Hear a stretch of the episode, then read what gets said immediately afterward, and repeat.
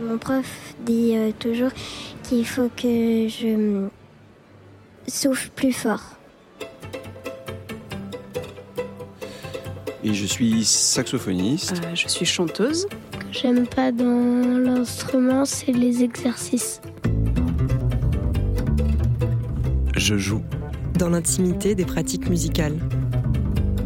Et là, j'ai commencé à devenir un professionnel de la musique. Donc oui, je suis batteur. Mais justement, on est tellement tous différents. Je, joue. Série radiophonique en six épisodes.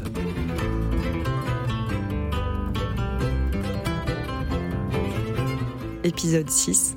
Projection.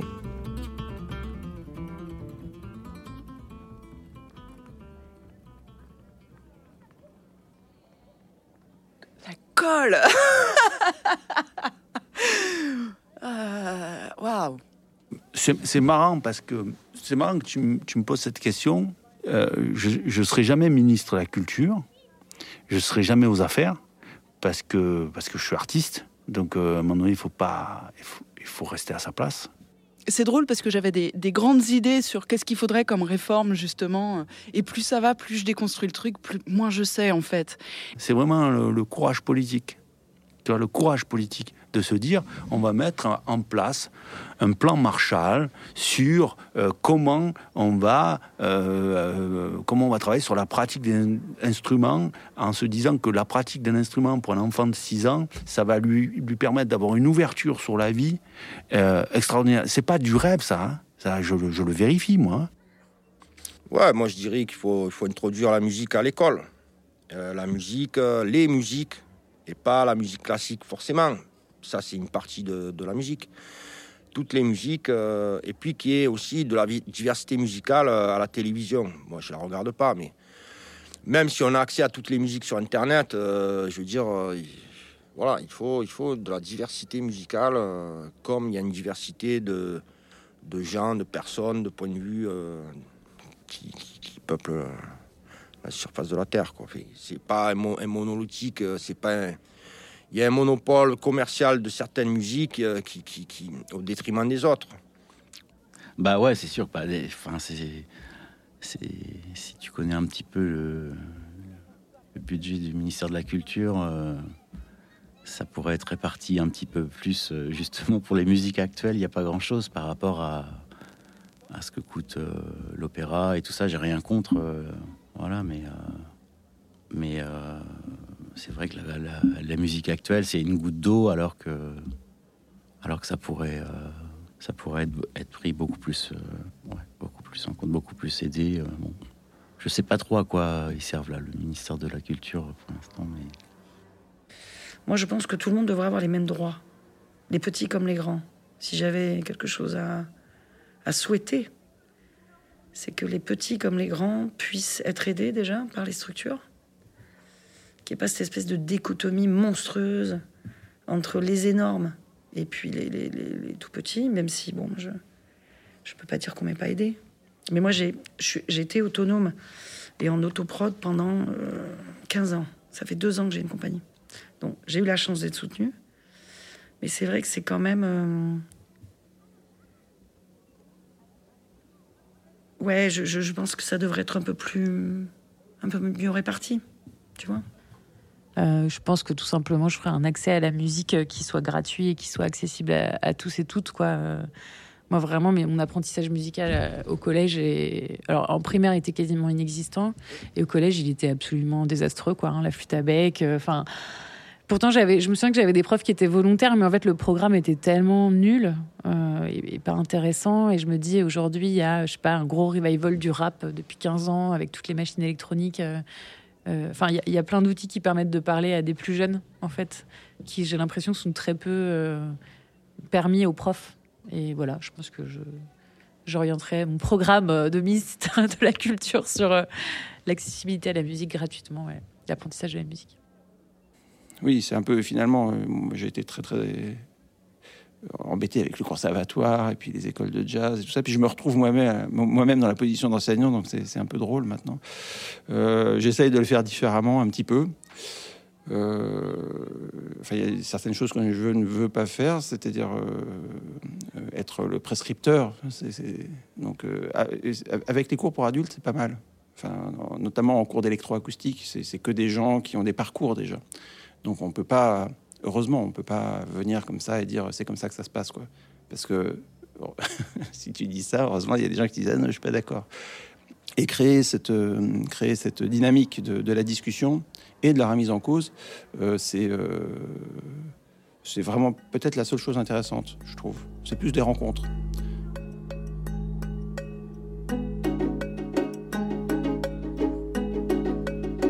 Je, joue.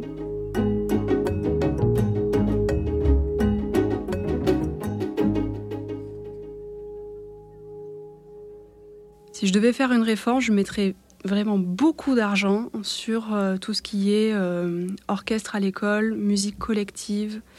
Euh, vraiment, qu'en fait, comme à Cuba par exemple, la musique, ça fasse partie de la vie de chacun sans que ça soit forcément un métier mais que ça soit une pratique qui, rassemble. Et je pense que c'est quelque chose qui pourrait être très fort aujourd'hui, que chaque personne euh, ait suffisamment d'outils musicaux pour pouvoir jouer ensemble, partager un moment musical, euh, sans forcément avoir la prétention de, se produire sur scène. Et je trouve qu'en France, on a perdu un peu ça.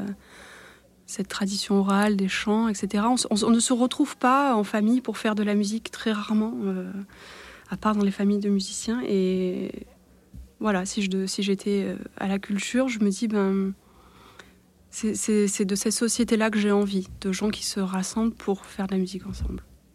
Donc pas du tout de l'élitisme. Je voterai la séparation obligatoire entre les musiciens et les chargés de, de communication.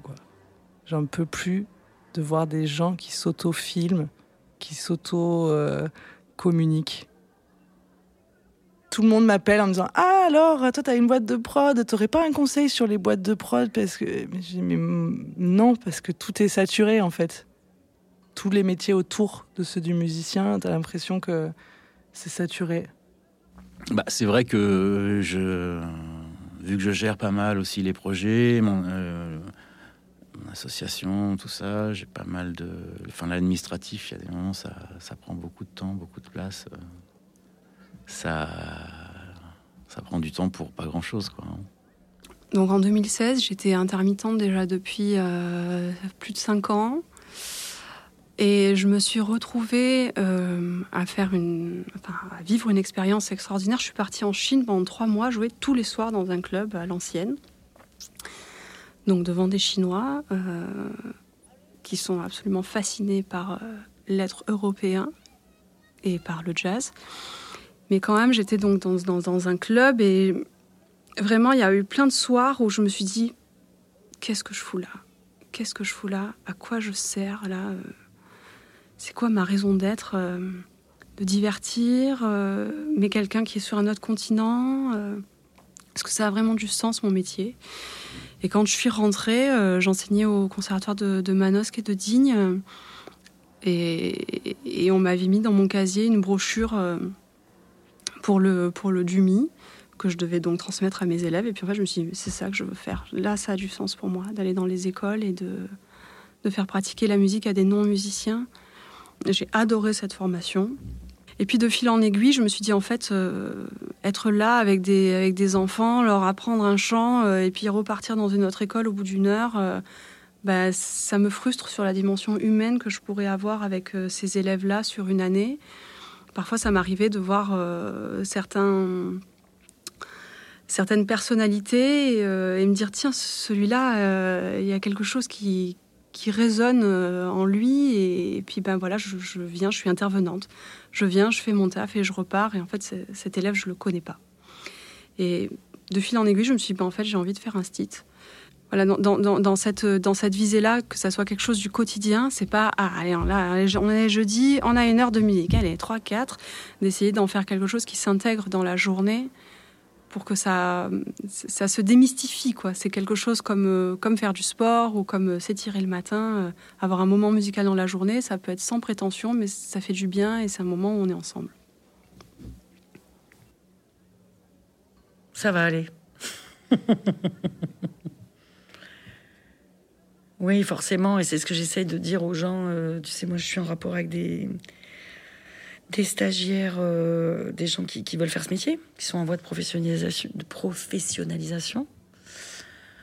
Donc, euh, j'essaye d'être bienveillante et positive, parce que ça fonctionne en fait, quand on veut quelque chose. On paye un prix. C'est pas sans effort. Mais je trouve que ça vaut le coup de rêver et ça vaut le coup d'aller euh, le plus possible vers ça. Je joue. Série radiophonique En six épisodes, avec la participation de Sam Carpiena, Carrette, Alice Martinez, Katia Etting, Juliette Jerry, Samuel Bobin, François Wong Fred Pichot, Aurélien Nardini, et Jérôme Bernaudon. Co-réalisation Roman Giguagari du détachement international du Muerto Coco, et Margot Wartel de Radio Grenouille Euphonia. En collaboration avec le Théâtre Joliette scène conventionnée, expression et écriture contemporaine.